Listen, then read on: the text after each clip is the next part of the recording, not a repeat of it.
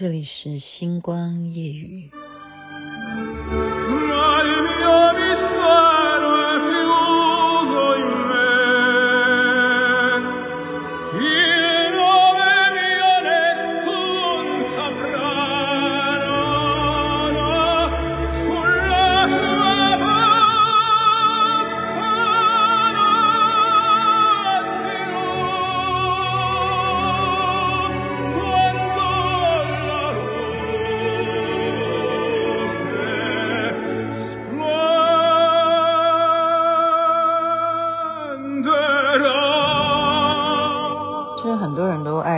剧啊，《杜兰朵公主》其中的公主彻夜未眠，您现在是不是也夜未眠呢？OK，您听的是《星光夜雨》徐雅琪。哦，今天真的是超级有收获，因为怎么样？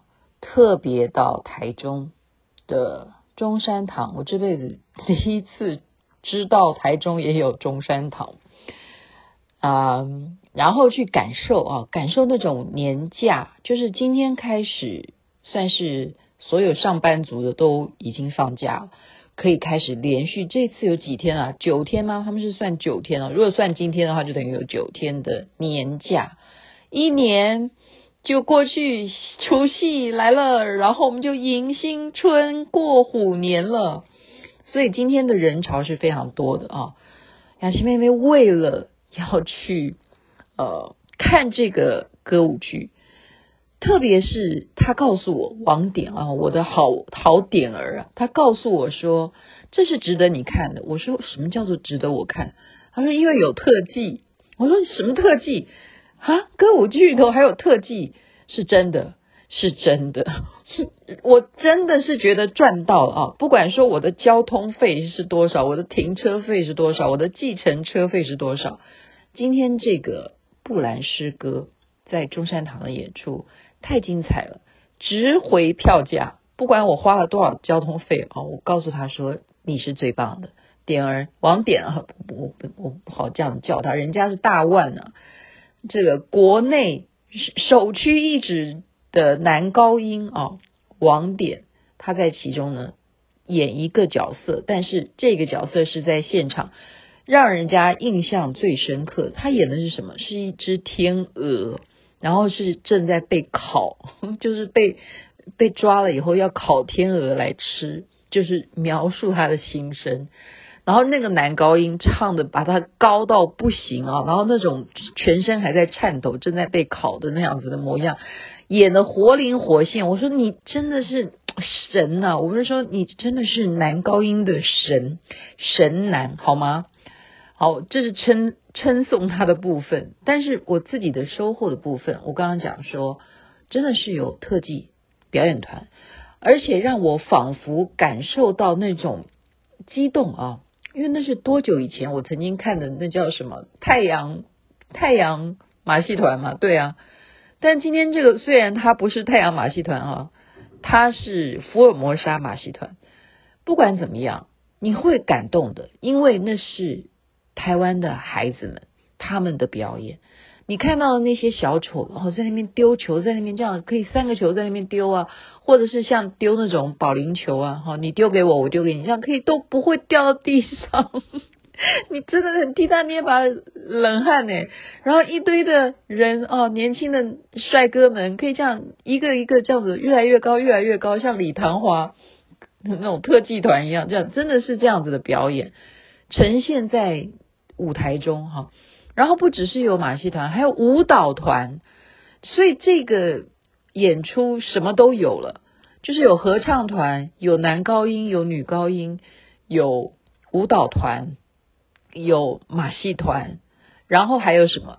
朱宗庆的打击乐器表演团，朱宗庆打击乐团，这样子隆重的。赔钱演出，他的这是主持人讲，就是要赔钱演出，是靠什么？就是我们那天讲的哈，呃，如果有企业家能够支持这些艺术文化，多好！所以他们这样子赔钱，如果真的是以卖票这样子来的讲的话，这么庞大的这些团体，他们参与今天这个布兰诗歌的演出，那些票价，因为中山堂毕竟啊、我认为座位不像台北了。好，你说什么？呃，哪怕你说国际会议中心啦，或者说小巨蛋，那怎么能够比那样子的人数？不可能，它的场务场次以及座位，好，要赚这个票价的话，我觉得今天我真的赚到，我赚到，好，我什么都看到。那么接下来我们讲的就是来谈内容好了，好不好？什么叫布兰诗歌呢？我觉得呃，不要去。讲它的历史了，我觉得可能我不深入，我也不是专家，但基本上面我就我所今天看到的东西，把我特别的一些心得要分享给大家。这个是越来会讲到越语严肃的，我每一次都会跟大家玩这种游戏，前面就稍微开心一点哈。呃，刚刚开心的就是说，哦，今天很多人会警告雅琪妹妹说，你怎么这时候还爬爬照？那我当然先讲在前头哈。我是真的，我是挑了一件我可能是最旧的一件衣服，然后我刚刚回到家里之后，我是把我这件衣服就丢到垃圾桶，裤子就立刻丢到外面去，啊，完全要与世隔绝。所以我今天从头到尾我都是戴着帽子、戴着眼镜都没有离开啊，然后就是。从头到尾就是把自己包的好好的，然后只要碰到任何事情，如果在高铁上面旁边那个男的呼吸声很大，我就这样猛瞪他一眼。所以我是小心翼翼的搭高铁，好，是有做到这样子的防疫的工作。好，不管台中今天是不是有人确诊，我是非常小心的。我先先跟大家报告这个这个部分，我有自爱好吗？我有自重。OK，然后这个剧情。十九世纪初，在德国南部的巴伐利亚吧，哎，那个我也不会念了啊，那就翻译成巴伐利亚，就是一个南部一个小地方。所以这个故事是来自于在十九世纪的时候的一些百姓们，他们对于当时的政啊，我们不要讲那时候那叫什么，那是宗教吗？宗教统治很多很多事情啊。在人民的富裕的生活中，或者是由女皇来主导吗？什么呃，国王下台了，哪一个什么？就是他们有一些政治的呃人物的替换啊，造成他们的百姓有一些什么心声哈，或者是当时的人们他们想要讽刺，好，借由这样子的诗篇去讽刺，也许是当政者。也许是当政的宗教，好，也许是嗯，我们讲说是教会吗？或者是什么？但是，但是你想看，诗歌不可能会去讲的那么清楚嘛。所以，为什么人是需要借由文字、借由艺术去传达一些他内心世界一些深层的故事啊？所以，他有分很多很多篇，很多很多章节，后来就被啊流传下来。之后就改编成为歌曲，好，所以有这么多首歌。那么我讲到刚刚天鹅哈，王典演的天鹅的那个部分，就是这里头一个会让大家忽然嗯跳痛，就是说有些人他是啊、很快乐的在迎接新的政府啦，哦，新的国王诞生了，新的女皇出现了，那。迎接美好的春天了，可是你有没有想到，接下来是 会跳，或就是说，他这种插曲来得非常的巧妙，就是说你怎么会忽然冒出一只正在被烤的天鹅，然后他唱的又如此的棒，我觉得他这，呃，我真的不好意思，我我必须要认为他唱的比那个男主角还好，男主角应该唱，他应该属于男中音吧。或应该他也可以唱到男男生的高音了，可是我觉得他今天呈现的是男中音，因为他总是呃表现的啊，就是被宗教的束束缚嘛，哈，所以他唱的应该是男中音吧，就是在挣扎，他在挣扎当中。那么女生的部分，他们还要又唱又跳，诶，所以我觉得不容易啊，不容易。他们为什么要跳跃呢？他们演的就是少女，少女。那么最主要的主角的女高音，她演的是谁？我的诠释啊，所以我说今天我的内容会越讲越严肃的原因就在这里。我的诠释，她演的这个女神，她演的真的是一个女神。她是什么样的女神呢？她就是情欲啊，我们的欲望，我们的这个欲念当中的那个贞操的那个女神。这样讲有没有越来越听懂我在讲什么？啊、前面这些女孩子，春天来了，春天代表什么？就就是春，就是春呢、我们说，哎呦，你很有春气荡漾啊！好，春天就首先就是代表一种阳光，好，一种希望，一种朝气，一种含苞待放。所以这些女生呢，就是在演的什么？哎呀，赶快找胭脂啊啊！我们赶快来抹粉，那吸引谁呀？我为什么要涂胭脂？我为什么要让自己脸上很粉嫩粉嫩？吸引的就是异性啊，少年郎啊！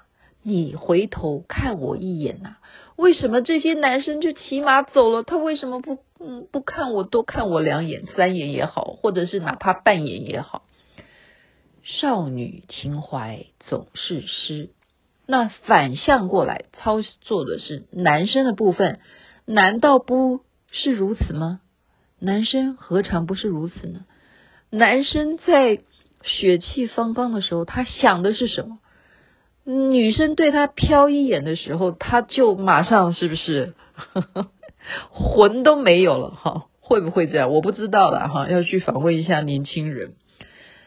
我看到的这个女生，好，就是女高音，她在最后就是说那个情欲在欲望上面的这一种相应啊，我们用这个字眼来形容吗？对，她要表达女生的欲望跟男生的欲望在那一瞬间，所谓我们叫做天雷勾动地火的那一刻的时候，他飙音飙到最高音。好，这个戏的高潮就在这里。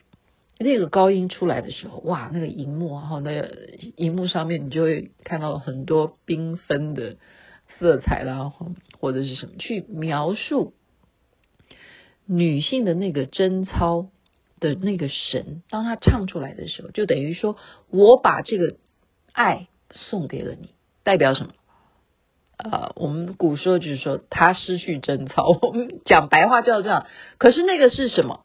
就是从另外一种重新开始，你蜕变了，你从毛毛虫变成蝴蝶。我们要怎么去形容这种感觉？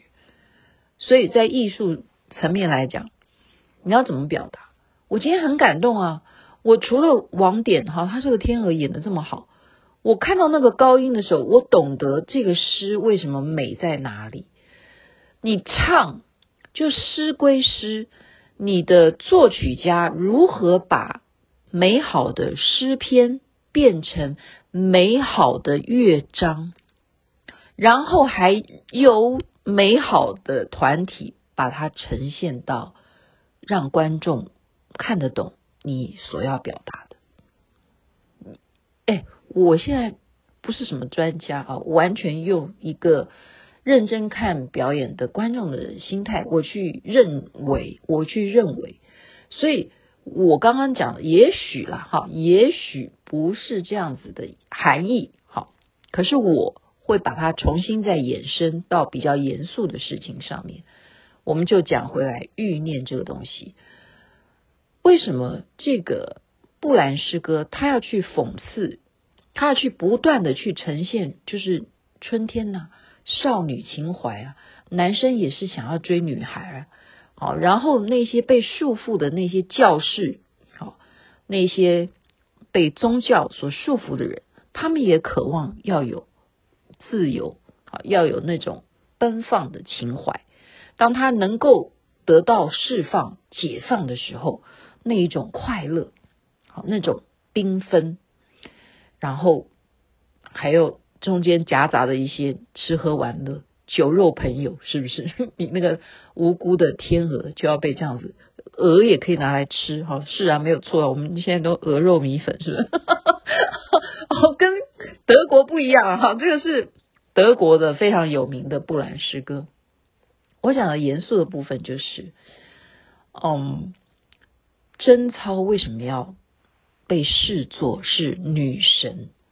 就代表女人。我们以女性来讲，女性为什么会愿意把贞操给男性？这个东西就是严肃的，在我们女生看来就是严肃的，在过去的世代来讲，这也是非常严肃的。为什么会有圣女贞德？当然，她的故事也许不是像布兰诗歌这样子的事情。可是，为什么贞操这件事情会被女生代表是当神一样？我们要认为她是神，就是因为女人是上半身思考啊。我们还是重复这个话题：男生是下半身思考。男生春天来了，男生是找女生是没有错。对啊，对面的女孩看过来看过来，对啊，对啊。他就是那个年纪，他要给谁？那那不一定，男生不一定。可是女生的贞操要给谁？女生的贞操要给谁？女生是用头在想的，她不是乱来的，真的不是乱来。所以，当她付出那一个部分的时候，是神圣的，对女生来讲是非常神圣的。我们在过去的时代是说媒妁之言啊，好，或者是说。哎呀，我们这是必须要联姻啊，或什么的哈。古时候哈，根本不可能呃去恋爱嘛，他不会是从恋爱而嫁给谁而付出贞贞操，不会的。但是现在时代不一样，现在时代小孩子哦年纪越来越下降，这种情况，所以我们上次会讲到说高山上的热气球，我们会讨论到越来越严肃的话题，就是说怎么办？为什么学校不提供这一种呃性教育的咨询？你为什么不好好的去教学生，而导致他们在未成年的时候怀孕？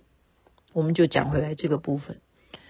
那在布兰诗歌里头，他就是在描写情欲来的时候那一种渴望。女生要抹这个胭脂，为什么？她也有荷尔蒙的。分泌，他在心理的层面，难道没有波涛汹涌的欲望吗？我们必须要很诚实的面对自己的七情六欲啊，有没有？这大家都是过来人，会的，当然会。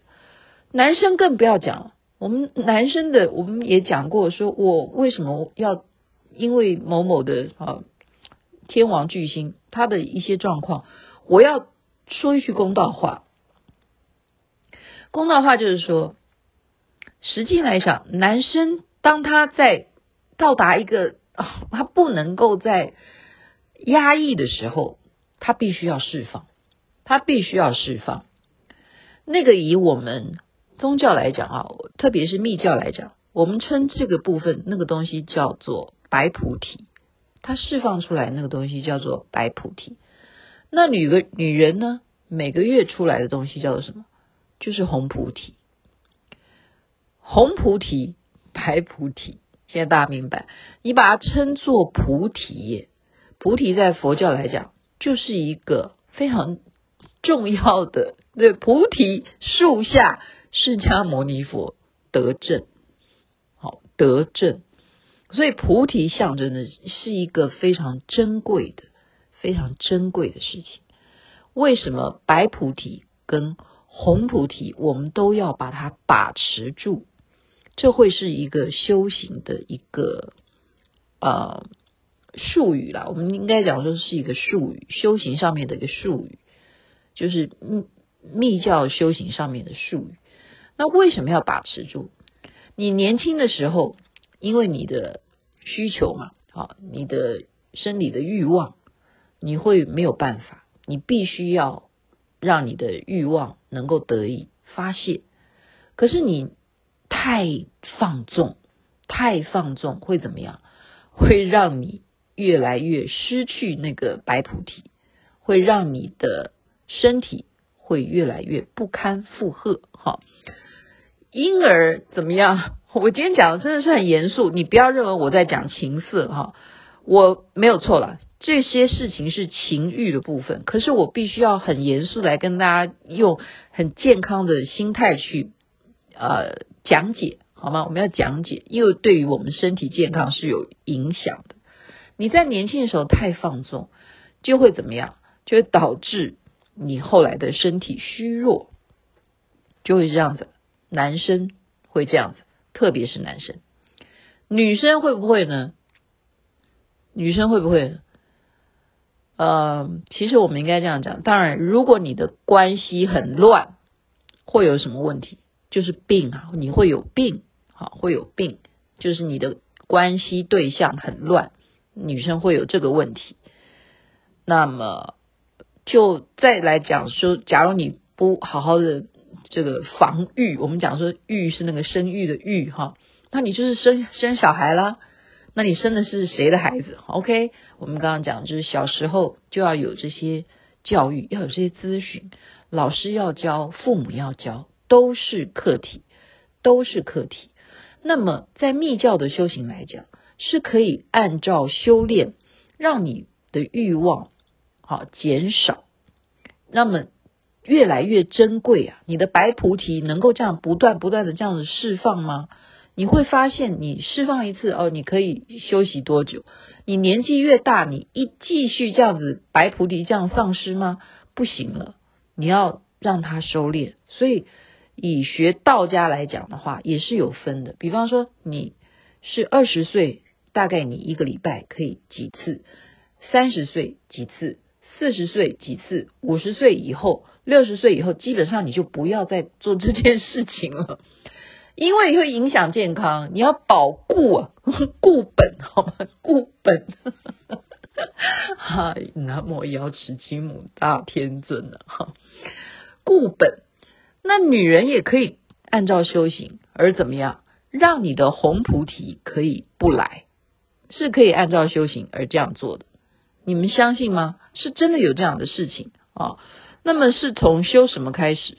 就是修宝瓶气，修宝瓶气开始。你先从修宝瓶气，嗯，我不是什么专家哦，雅琪妹妹不敢在这边教大家怎么修宝瓶气，我是在讲一些理论，我在讲我所知道的理论。那么女人，假如你能够做到年纪轻轻就没有这个红菩提的问题，就是你不会每个月都没有红菩提，这不是一个很快乐的事情吗？因为那是很麻烦的，每个月要这样子。哦，我为什么讲到这里就要故意要让大家轻松一点？就是就是女人每个月都要这样子，你不觉得很很辛苦哈？特别有些人还会肚子痛啊、生理痛啊什么的。那都都是人家说，哎呀，女人业障重，没错啊，因为你每个月就是要这样子辛苦啊，所以有方法，在道家也有方法，在密教也有方法，可以按照修炼，让你提前就没有这件事情。那你说没有这件事情，我还可以生育吗？哎，我告诉你，如果你年纪轻轻就练的话，是可以生育的，完全不影响，很奇妙吧？所以欲望哈，欲望是正常。我们现在并不是在讽刺刚刚讲的那些七情六欲，没有在说白菩提丧失就是一个羞耻的事情，不是的，那是正常人都会有的七情六欲，是 OK 的，只是劝告 劝告好劝告说太放纵会让你的身体虚弱，身体就没办法健康，没办法健康怎么会有好的抵抗力呢？哦，那么你当。太呃，就说你太压抑也不行，所以今天啊，西雅图有一位长辈打电话给我，他是提前来祝贺我这个呃虎年新年快乐啊，然后也蛮蛮特别的哈，就是诶，我家又看到彩虹啊什么的，不管怎么样了，他啊，我是跟他聊到一件事情，聊到什么呢？我说基本上啊。因为我上回讲到，呃，李方玉对他的六祖坛经，他开悟了，他去做出了很棒的雕塑品。那么，我认为六祖他所讲的不思善，不思恶，在我现在的体悟，他要扩及到不思爱，不思恨。我现在的体悟是这样，也就是当我们的爱太多的时候，你不觉得那会回头来反噬你的，就是伤害更重。什么东西还是在中庸之道，最最为上？你说是不是这样呢？我刚刚讲那个爱，也就是说你的欲望太多、太多、太贪、太贪，你反噬你的就是伤害。你很难预预料说那个 feedback 是什么，所以爱的背面就是恨。那你爱越多，当然恨就会越多。所以你就是不思爱、不思恨，跟不思善、不思恶，这会是我们修行希望达到的目标。OK，所以今天后面这样讲是有点严肃，可是还是感谢。这个布兰诗歌的演出，使雅琪妹妹又重新的在内心里头挖掘出很多很多更缤纷的思想哲学了。祝福大家身体健康，最是幸福。这边晚安，不要公主不睡觉哦。那边早安，太阳早就出来了，虎年行大运。